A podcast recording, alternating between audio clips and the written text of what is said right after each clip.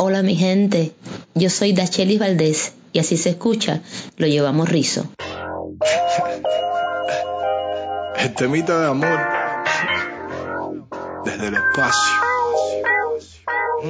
Dame. En la producción. Gracias, mi hermano. Yeah. A ver. Dispuesto a dar amor. Confieso que no me resisto y entrego el corazón. Si no lo aceptas, pues yo insisto. Desnuda imaginación, muestra que lo nuestro es distinto. Y sé que tienes dudas, pero yo me siento listo. Pues yo también me siento lista para darte la bienvenida y también decirte adiós, pero solo por un rato. Hoy vamos a estar despidiendo esta primera temporada del podcast que nos ha acompañado durante 10 capítulos. Y vamos a despedirnos por todo lo alto con esta talentosa mujer. ¿Están listas, rizadas y rizados para una historia de amor e identidad? Daylight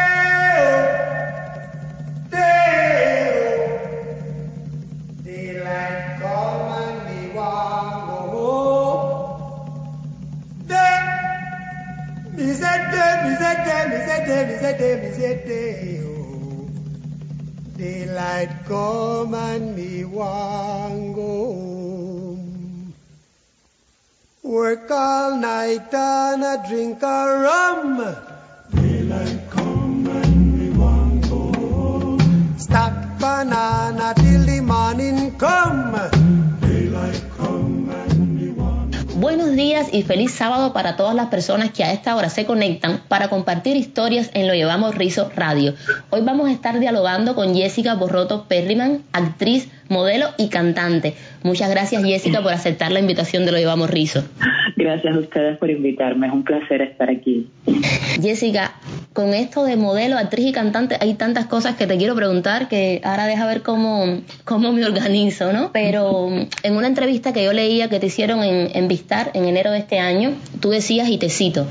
Me trajo hasta donde estoy definitivamente este look. Salir de los clásicos estándares que teníamos las cubanas en ese momento fue lo que me hizo ser quien soy. Y yo quería saber cuál ha sido el camino recorrido para que tú encuentres ese look que te hace ser quien eres. Bueno, imagínate que todo esto se remonta quizás 2011, 2012, ahora mismo no recuerdo la fecha. Terminaba la Escuela Nacional de Arte en la carrera de actuación y el día de mi graduación dije, mira, tengo que romper con todo. Empiezo una vida nueva, cambios nuevos. Y ya era un proceso que yo venía llevando hace rato, hace como un año, este proceso de encontrarme la identidad, de dónde vengo, de dónde salgo, por qué tengo que tener. La sociedad me, me impone tener un tipo de pelo, un tipo de conducta. Sí. Y estando en el 2012 en mi graduación dije, voy a mis raíces. Empecé a investigar sobre, sobre mi familia, empecé este proceso y que terminó en, en exponer todo esto que soy ahora, que fue el pelo afro, un ejemplo. Y decidí dejarme mi pelo natural, sin querer parecerme a nadie, quitando todas esas cosas que nos imponen. Porque imagínate, en ese tiempo no había muchas, yo creo que no había muchas con pelo afro. Recuerdo que estaba Jaime, la que era baterista de David Blanc y todo el mundo me confundía con ella cuando salí. y, y, y fue duro, fue duro porque la gente me paraba. Recuerdo que al inicio lloré y todo. Nunca se me olvida. Pasó un camión lleno de constructores Ajá. y todos se me quedaron viendo como si fuese verdaderamente un animalito del zoológico. Literalmente me empezaron a gritar cosas, te digo, no había muchas. Yo soy, y en ese momento yo vivía en Altabana, Boyero, y era como algo anacrónico, porque tú lo haces en el vedado y es como, ah, la gente del vedado, sí. Pero en Boyero era como, wow, y esta quien es con estos pelos, peínate, me gritaba, ¿qué eres cepillo? Eran cosas que escuchaba Horror. constantemente. Fue duro el inicio, pero feliz de encontrarme en todos los sentidos. ¿Cómo hiciste esa investigación? ¿Fuiste, me, me dices que fuiste a las raíces de tu familia? Sí, mi familia, mi familia es jamaicana y tengo también familia en Barbados y empecé como a investigar porque no sabía mucho, eh, fallece mi abuelo y empecé a investigar de todo esto, la música, la comida, eh, la cultura, la manera en que en que, en que nos en que criaron a mi madre y por ende me eh, por ende yo cogí un poco de eso Sí. y empecé a ver que estaba adoctrinada. Había dejado de- había dejado a un lado mucha de esta cultura que era verdaderamente lo que me identificaba. Y era algo muy extraño porque cuando lo conocí, yo dije, wow, esto es lo que soy yo. sentía algo por dentro, me decía, esto, me gusta esto, hmm. lo siento.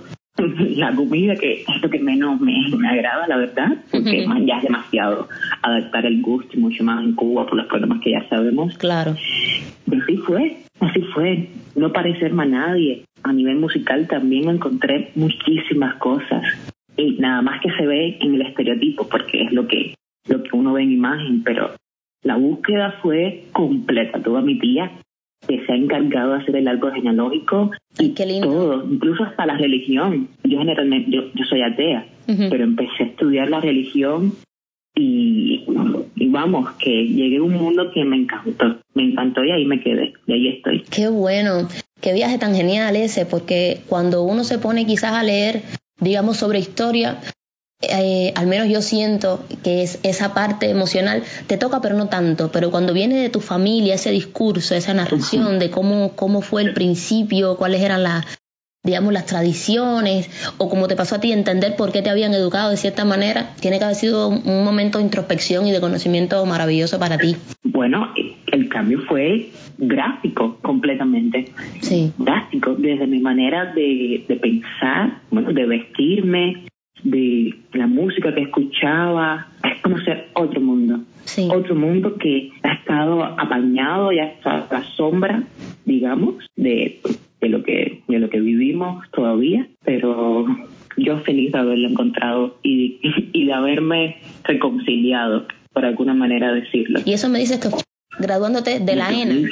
Sí, está, me, el proceso de graduación creo que era cuarto año, sí, fue cuarto año de la Escuela Nacional de Arte, que ya es la tesis. Tuve mucho tiempo en la calle, antes yo estaba becada en la escuela y tuve mucho tiempo estando con mi familia.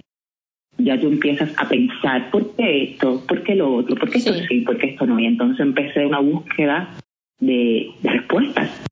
Empecé a buscar respuestas.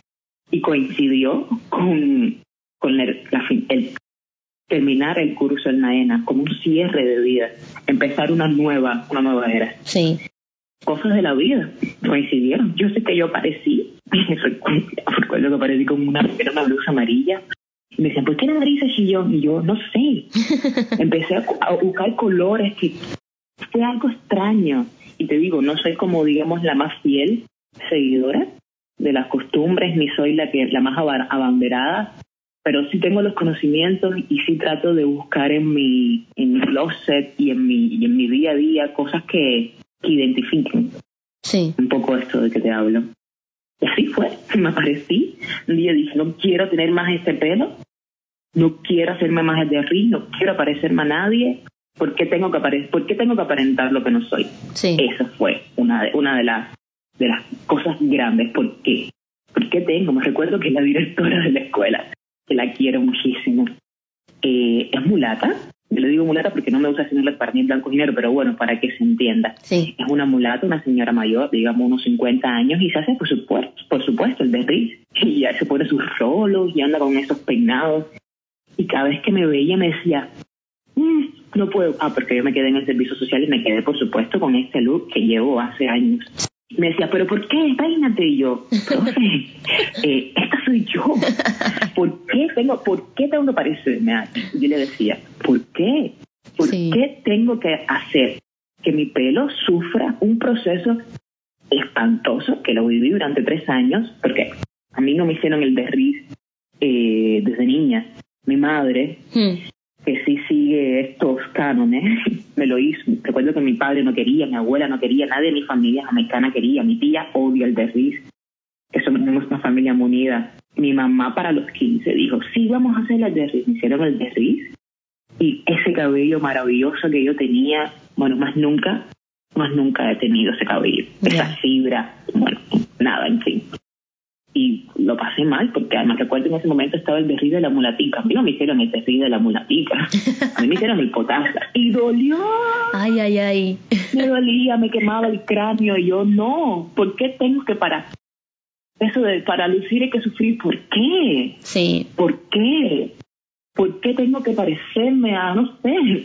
Después entendí, empecé en esta búsqueda, ya entendí por qué mi madre tiene esa cultura, porque hay mucha gente que todavía quiere parecerse a, y viene por supuesto de, aquí en Cuba viene de esto de parecerse a, tu, a tus opresores. Sí. Mientras tú más cerca estés de, a ley de lo tuyo, más cerca estés de los, de los opresores, más eh, posibilidades tienes de, de ser dañado afectado, de ser excluido. Exacto. Y cosas que, que llegué, pero eso fue, no voy a tampoco decidir, cero parecerme, voy a ser yo, mi cultura, mi gente, y así, y cero, cero, dolor físico. Basta de parecerme pasar por esos tratamientos espantosos. No, es muy interesante lo que me cuentas porque, porque esta, esta idea de para lucir hay que sufrir termina marcando la vida, sobre todo de las mujeres, porque somos las que a veces sentimos más esa presión por entrar en, en determinado esquema de belleza, ¿no? Y, y, esa pregunta de, bueno, ¿y por qué hay que pasar dolor? O sea, ¿por qué? ¿Por qué tiene que ser una cosa de desgarro, no? Y, y soltarse, salirse de ahí lleva un, un trabajo también personal eh, muy valioso, muy grande. Estaba pensando, si saliste de la ENA, ¿fuiste directo a LISA, los servicios social, o empezaste a trabajar directo? Eh, hice los dos. Eh, pero en el curso de trabajadores, gracias a Dios, la ENA, tú puedes, después que sales la ENA, aunque no pases dos años de trabajo, te permite entrar al curso de trabajadores en el ICE. Y eso hice y además me quedé como maestra asistente en la propia ENA de actuación, eh, asistiendo a profesores de, de ahí, de la academia. ¿Hiciste algo en, en televisión en ese momento, o en cine, o en modelaje, o todavía nada? Nada, nada. A ver, había generalmente en Cuba hay pocas producciones y además el tema de la raza es complicadísimo. Por ahí venía yo. No, no tuve, no tuve. Tuve la suerte y la dicha, le agradezco infinitamente. En su momento, Raquel González estaba escribiendo desde cuarto año que yo estaba, no, desde tercero estaba escribiendo una serie. Yo no estaba todavía en la serie. Me lo dice en primer año exactamente de Lisa, que creo que sí, pero no sé cuál. Ella estuvo muy contenta, fue una de las maestras que me apoyó en este nuevo, en este nuevo estilo de vida. Sí. Y estoy eternamente agradecida. Y esta señora estaba escribiendo una serie y me dijo, te quiero para mi serie. Y fue la serie Amores y Esperanzas, que fue lo primero que hice en televisión. Qué bien. Y lo primero que tuve la oportunidad con mi estilo, sin tener que... Ah, no, te miento, te miento. Hice un casting con Rolly Peña, pero era lo mismo, era el estereotipo. Fue lo primerito que hice. Para la serie 1, un personaje pequeño, una jinetera. es a lo que estamos, desgraciadamente. Eh, nos tildan mucho de eso a las personas con este look que, que tengo yo. Sí.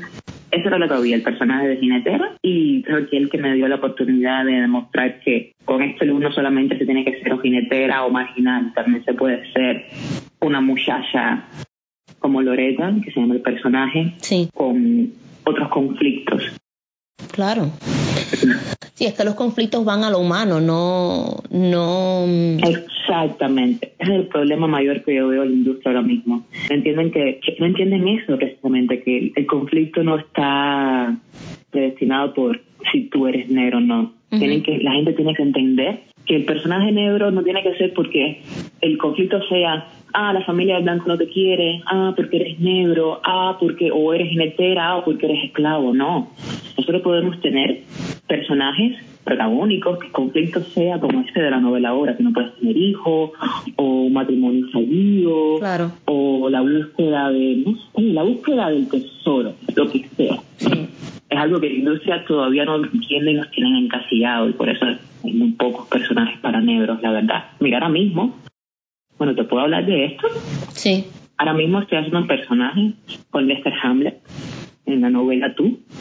Y yo creo que es un director muy atinado. Porque además de tener en el, elenco muchos negros, el conflicto no es la raza. El conflicto no tiene nada que ver ni con el pelo que tú lleves, ni con tu color de piel, es algo maravilloso que yo le veo a este director y estoy eternamente agradecida por eso.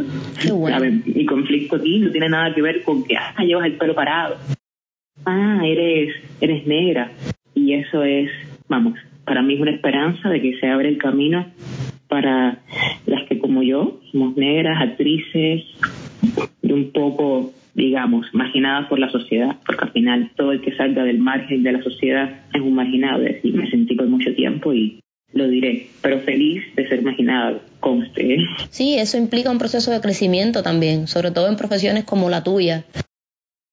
Y yo te, te hacía la pregunta porque precisamente en, en, el mercado nacional y en el internacional la, la imagen de, de, la mujer negra cubana o mestiza, a veces yo siento y durante mucho tiempo que ha tenido un carácter muy sexista. Y tú me hablabas de ese primer personaje tuyo, que mira cómo coincide un poco con esos estereotipos, ¿no? Y, uh-huh. y yo quería preguntarte desde tu arte, tanto en la música como en, como en el modelaje, como en la actuación, cómo tú rompías con esos estereotipos como hay poco trabajo, tienes que tomar lo que hay. Sí. Bueno, hacer el casting y que te lo que hay.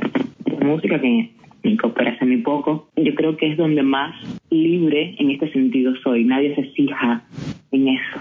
Sí. ¿Me entiendes lo que sí. te digo? Sí, claro. Nadie se fija en, en, que eres la negra con el tron. Ya existen, gracias a Dios, y el camino ya está, ya estaba abierto cuando yo entré. Muchas, muchas músicos, cantantes, gente la música, que son mujeres, que son negras, que son talentosas, que tienen un drum, un afro, y que respetan sus raíces. Entonces, ese camino fue como el más, el más fácil de transitar.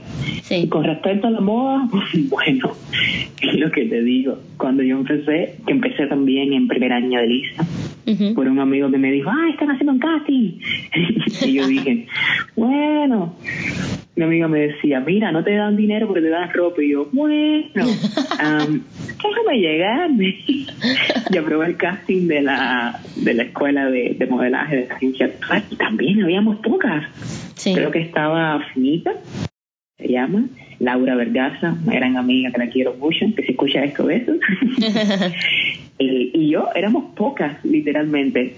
Entonces éramos pocas. Recuerdo que todos los castings los aprobábamos Finita y yo. Eso sí fue, en teoría era bueno porque conseguí trabajo. Claro. Gracias a, gracias al look. Todo el que venía a hacer una producción escogía a alguien con este pelo. Y entonces en ese sentido me fue muy bien porque, bueno, ganaba con respecto a las demás que tenían los hechos que eran también muy buenas. Pero bueno, que su look no iba con ellas, digamos, era lo que, lo que decían los, los contratistas. Sí. Y ya por ese camino también me fue bien. no me puedo quejar. Sí, o sea, No me puedo quejar. yo recuerdo cuando, mm, cuando hizo el, el desfile Chanel acá en La Habana y hay una foto tuya que estás así en primera plana y yo decía, pero qué alegría ver una mujer negra modelo así, cubana, en el centro Habana Sí. nuestro, ahí. Eso fue espectacular. No, ya. No, pero ya en ese momento habíamos unas cuantas, ya éramos unas cuantas. Estaba Lupe, que también estuvo en el desfile, estaba Joana, estaba... Bueno, éramos, éramos, éramos ya... No sé quién fue quien lo puso, pero la verdad ya éramos unas cuantas. Hmm. Fíjate que Chanel pudo escoger entre todas este pelo afro. Bueno, yo seré una de las elegidas, te puedes imaginar, súper contenta y con este look, sin, pare- sin tratar de parecerse a nadie. Sí. Estuve muy feliz, la verdad. Esto de- del, del modelaje, al menos para mí, es, es un área de la que yo no conozco mucho. Generalmente las referencias que tengo, por supuesto, son de revistas o de certámenes de, de belleza, que al menos yo siento y mi mirada puede estar, por supuesto, muy parcializada. Tú me corriges con, con total libertad pero mm, como que yo siento que ha pasado de, de esta mujer delgada con determinadas medidas a, digamos, ser un poco más inclusivo. Y lo digo porque he estado siguiendo todo lo que ha sucedido con, con Mis Universo, por ejemplo, y la ganadora sudafricana, que además es una mujer bellísima. ¿Tú sientes que ha cambiado también eso dentro del mundo de la moda o para ti eh, sigue siendo un reto ser, ser negra, modelo y cubana? Te mentiría si, si dijera que, era, que es un reto ser mujer negra y cubana. He tenido mucha suerte, la verdad. He sido bastante afortunada en que el trabajo me llegaba. El trabajo me llegaba. Pero sí, el mundo, de la- no sigo mucho a mi universo, pero sí se ve esta ganadora negra. Sí, Las cosas están cambiando y están cambiando para bien, creo yo. sí, Es como un primer paso, un primer paso, ¿sabes? sí, y ojalá funcione. Ojalá los niños, las niñas no tengan que, que vivir con esa presión de querer parecerse, de, de sufrir para llegar a un estado de belleza. Y eso es lo que hacen los concursos, digo yo. Sí. Muestran que se puede. Beyoncé también ha hecho muchas cosas, digo yo, por la cultura. Ujú. Ha hecho unos videos a nivel de afro, a nivel de cultura africana, que también realzan este derecho de ser uno mismo. Y vamos a ver, tengo fe. Yo las, cosas, las cosas sí están cambiando. Sí, tengo mucha fe y ojalá que, que sea de aquí hasta el infinito y más allá. que ya podamos, que, que- que podamos ver en todas las esferas a mujeres negras. Eso sería lo ideal. En televisión, Jessica, ¿tú te encargas de cuidar ese pelo tuyo o hay alguien en- en- del equipo que te lo cuida? ¿Cómo funciona eso? Ah, ese es el problema, la desinformación. La mayoría de los, la mayoría de los peluqueros maravillosos no saben tratar mi pelo. Desgraciadamente, ellos lo saben, no me dejarán mentir. Yo llevo mis productos, prácticamente yo soy la que me peino porque nadie va a conocer, es lo que me dicen, nadie conoce tu pelo mejor que yo. Y no es que nadie conozca mi pelo mejor que yo, es que no tienen experiencia con ese tipo de pelo. Exacto. En la televisión no me he encontrado a alguien que me diga, yo sé, por supuesto te saben poner un gancho, te saben alisar, pero peinarlo, hidratarlo y hacer tipos, diferentes tipos de peinados, no, desgraciadamente no, porque es que no tienen. Claro, ¿con quién van a practicar? Claro, ¿Cuántas exactamente. negras con ese pelo hay? ¿Cuántas negras con ese pelo hay en la televisión que ellos puedan hacerlo? Muy pocas Ujú. si tienen la suerte de que coincidan, me encuentro con muy pocos, la verdad. Por supuesto, hacen todo su, su mayor esfuerzo. Ahora mismo estuve en una producción que la muchacha estaba como muy interesada, que es lo otro, estaba muy interesada en aprender, Qué bueno. muy. Y me decía, ¿cómo es esto? ¿Y cómo es lo otro? ¿Y cómo te hidratas? ¿Y qué haces por la noche? ¿Y cómo duermes? Y yo decía, wow, no sé para qué, la verdad. Bueno, sí sé para qué, pero, ¿sabes? No sé si va, tenga la, ojalá tenga la dicha de encontrar a alguien más con este pelo, pero Sí, ojalá. es difícil encontrar, es difícil verdaderamente encontrar a alguien afro en la televisión.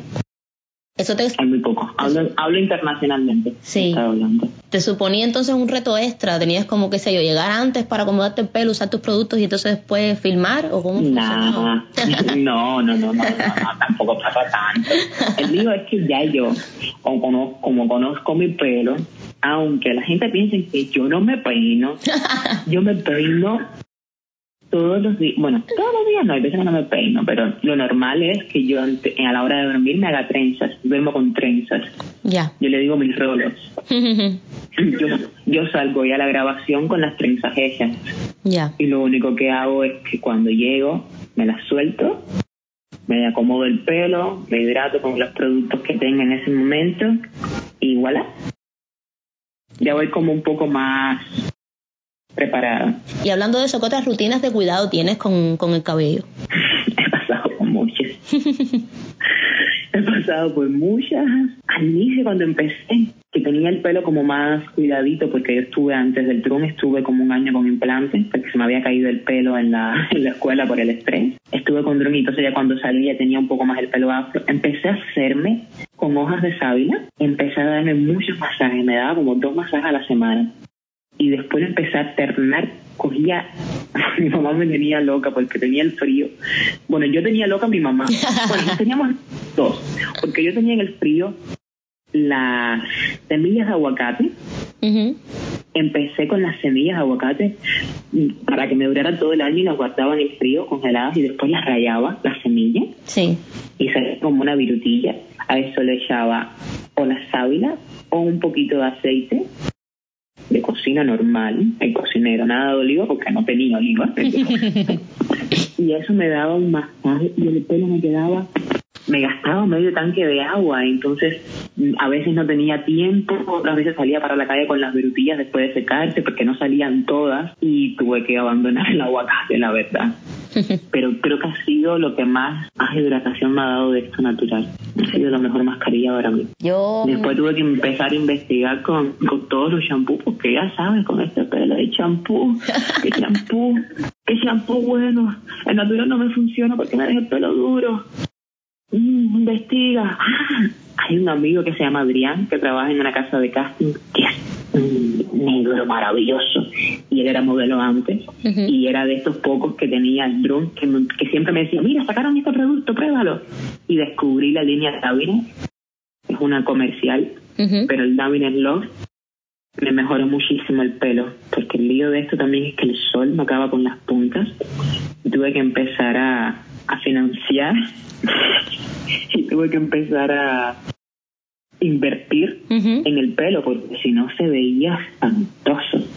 Espantoso. Y probé no sé creo que como siete líneas de shampoo aquí en Cuba. Sí. a que pude viajar y encontré otras marcas. Que- que con el lío de que empezó el internet métete en internet y busca qué shampoo y ver quién te puede traer el shampoo. O si podía viajar a ver cómo podía conseguir esta línea que tampoco la en muchos países. Entonces como wow, complicado. Y descubrí Cantú ya no me mantiene pero pasé por escala pasé por unas cuantas eh, jamaicanas las brasileñas que ahora mismo los nombres no recuerdo y Cantú llegó a mi vida y me la mejoró Ah, qué la bueno. verdad Jessica, entonces, con toda esta, con toda esta riqueza que, que, que has adquirido de, de encontrarte, de, de reconocerte mm, como mujer negra, con todas tus raíces, esto a la música, ¿cómo lo llevas? no te voy a mentir, quisiera llevarlo, pero todavía no estoy en esa posición. Ya te digo, acabo de empezar hace un año en un grupo que se llama Havana Roots Ensemble, dirigido por Andrés Levin, pero lo que estoy todavía ahora es aprendiendo de la música. Sí. Estoy aprendiendo este mundo nuevo y dejándome llevar. Todavía, todavía el proceso creativo de lo que yo quisiera hacer lo tengo guardadito para mí nada más, entonces no, no lo he llevado.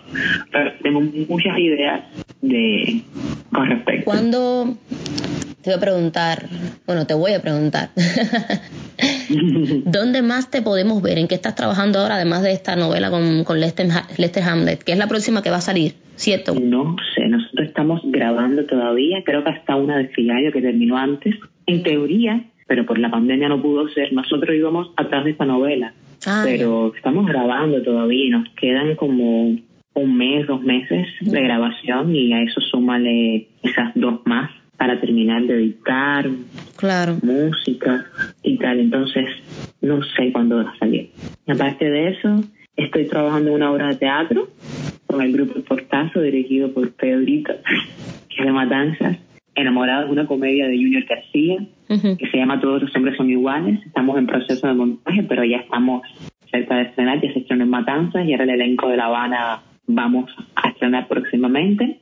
¿Dónde sería el y estreno? además de no, todavía No es- sabes en qué teatro. ni la fecha ni el lugar. Ah, Estamos ya, ya. en proceso de ensayo, pero será el estreno será aquí en La Habana y al circuito de esto de línea. Ujú. Me imagino, creo que será Latito Junco, pero estoy fabulando sobre esto porque la verdad todavía no tengo información. Sí. Yo la verdad no manejo así. Yo lo mío es trabajar y cuando salga, bueno, ya se estrena, ya salimos, ya lo sacamos al aire. No, mientras tanto yo me concentro en trabajar. Y lo otro que tengo, eh, la serie Narcos de Netflix, que también está en proceso de grabación. No sé cuándo se va a estrenar tampoco.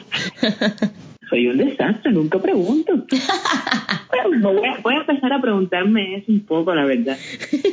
Por saber nada más, por curiosidad. sí, para saber. ¿Cómo llegas a esta serie tú? A Narcos, por casting. casting.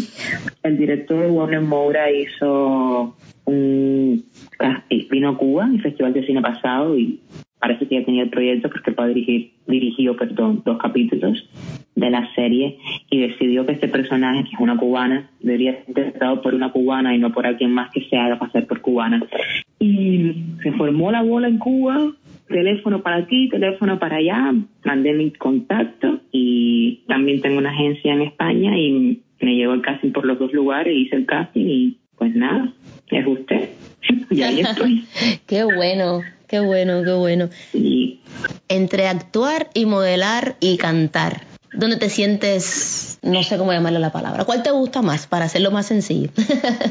Ay, no, chica, no. Eso es como que te dijeran al fijo, tú prefieres más. no, yo tengo tanto que agradecer de las tres áreas. que modelaje me hizo más segura de mí misma, me ayudó mucho a quererme como soy, ¿sabes? Tenía el complejo ese, de, ya te dije, la gente me gritaba en la calle y de ser, digamos, el patito feo o el cisne negro, como le gusta decir a mis amigas, y me ayudó a creer en mí. Y la música es algo que siempre he querido hacer. Estudié piano y lo dejé por la actuación. y la actuación, imagínate tú, es mi pasión. Es la gran pasión. Ojalá pudiese unir. Bueno, yo creo que lo uno los tres. Si pudiera trabajar en un musical, sería ideal. Creo que es uno de mis grandes sueños. No, no, es uno de mis grandes sueños trabajar en un musical. Yo no podría, no podría escoger. Pero ¿por qué hay que escoger? no, eso, eso soy yo. Hagámoslo, hagámoslo. Ah, podemos hacerlo todo. Claro que sí. Se puede hacer todo. Claro que sí. de cinco pedazos, pero se hace. Claro que se sí. hace. Jessica, yo te iba a preguntar, ¿alguien más en tu familia tiene que ver con el arte? Soy la oveja negra de la familia. no, mentira, no lo, no lo oveja negra porque la verdad, mi familia mi tía, mi mamá, mi papá, todo el mundo siempre corrió para lo que diga la niña. La verdad, yo no me puedo quejar. Hmm. Ellos me llevaron a los castings, me llevaron a las, pruebas de ingreso de la escuela, han corrido conmigo en todo, búsqueda de vestuario, esto mismo de que tengo, no sé, tengo que modelar y después tengo que ir a un ensayo y ellos me ayudan en transporte y en organizarme y en tal, siempre están ahí para mí, pero no. Mi abuela siempre te hablo por parte de madre, por parte de padre también, pero bueno, por parte de madre es como los que siempre están ahí en la pelea. Mi abuela cantaba mucho, sí. en una peña en, en su casa, a donde iban toda esa familia de Jamaica y ¿no? ya, es eso. Soy la oveja negra, literal. Pero mira, qué, qué bien, ¿no? Qué bien, porque mira todos los talentos que tienes y la posibilidad eh, que has tenido de, demostrarlos, ¿no? Yo ya desde el, desde el, punto de vista de la espectadora, sí tengo que agradecerte eh, tu presencia en los medios, como se la tengo que agradecer a, un montón de personas, pero pensando en términos de, representatividad, de inclusión y de raza. Yo conversaba, por ejemplo, con, con Jorge Enrique Caballero hace como dos sábados atrás y le decía lo mucho que uno agradece ver a personas negras en roles ya no de apoyo o secundarios, con poco diálogo, que salen cada tres, cuatro capítulos, sino siendo núcleo y siendo centro de las tramas y de lo que hablamos, tramas que tienen que ver con los conflictos de la vida, por los que pasamos todos y que no están necesariamente vinculados con, la cuestión racial per se. Entonces, por eso yo sí, sí te quiero agradecer porque es una maravilla sentarse a la, la televisión y decir, ahí estoy yo, ¿sabes? Ahí estamos nosotros. ¿Has tenido experiencias así en la calle que te hayan parado, te hayan dicho alguna cosa positiva, me refiero, sobre tu personaje? Cuando salió esta serie, recuerdo que muchas madres me paraban y le decían a sus hijas, eso es lo que tienes que hacer, tener pelo, mira, así. También tuve mucha experiencia de, abuelitas que me daban gol porque el personaje se portaba mal. Pero la verdad, la verdad, el pueblo agradeció mucho, agradece todavía porque la tercera temporada ya salió, aunque yo no participo, y agradece mucho que sacan este tipo de personajes. Claro. Y es muy bueno porque el pueblo, la comunidad afrolatina, se ve identificado. Claro, claro, claro. Es genial que digan, mira, eh, mira. Verdaderamente he estado muy poco en esa, en esa posición, pero yo recuerdo cuando niña el, el personaje de Maripili, la que decía Maripili, sí. no recuerdo el nombre. La novela la transmitieron hace muy poco. No Maripili, la muchachita que hacía Maripili, el nombre, disculpan. Y era con lo que yo decía, mira, mira, mira mamá, mira. Yo como niña me identificaba con ella. No entendía nada de sus conflictos, era bastante niña, pero era, era un libro que yo veía en pantalla. Mira mamá, mira, salió. y estoy súper contenta con que me hayan dado la oportunidad de ser yo entonces esa a la que las niñas digan, mira mamá, mira, mira, mira. ¿Entiendes? Sí. la verdad. Jessica, entonces solo me queda mm, agradecerte por, por este tiempo que, que nos has regalado, por, por contarnos cómo ha sido tu, tu crecimiento y, y, tu accionar por, por los diferentes medios, por el modelaje, por la actuación, por la música. Eh, darte las gracias por, por eso y preguntarte si tienes algún mensaje que darle a la comunidad que escucha Lo Llevamos Rizo. Bueno, me imagino que todo el que esté escuchando esto o que pertenece a la comunidad o esté indagando y sigan así. El lío es encontrarse a sí mismo con lo que les haga felices, ser auténticos, naturales y, siempre arriba del lío. No importa el que dirán, sí, no importa el que dirán, no importa cuántas personas se, se apabullen, sé feliz con, contigo. Eso. Si quieres llevar el pelo lacio, que también llevo el pelo lacio, afro, no importa. Pues ustedes que nos escuchan ya saben, nos vemos cada sábado a las 9 de la mañana por nuestro canal de Telegram para seguir conversando y dialogando sobre nuestro cabello y nuestra identidad. También nos pueden encontrar en Facebook, lo llevamos rizo, y en el grupo de Facebook Yo Soy, lo llevamos rizo. Hasta el sábado que viene, tengan un buen fin de semana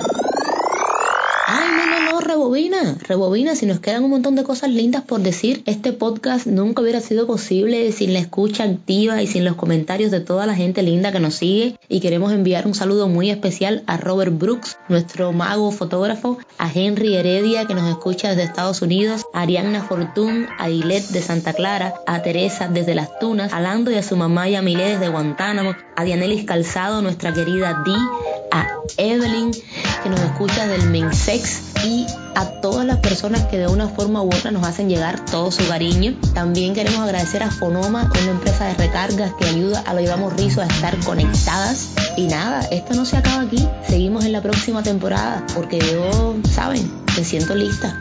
No quedó tan mal, ¿no?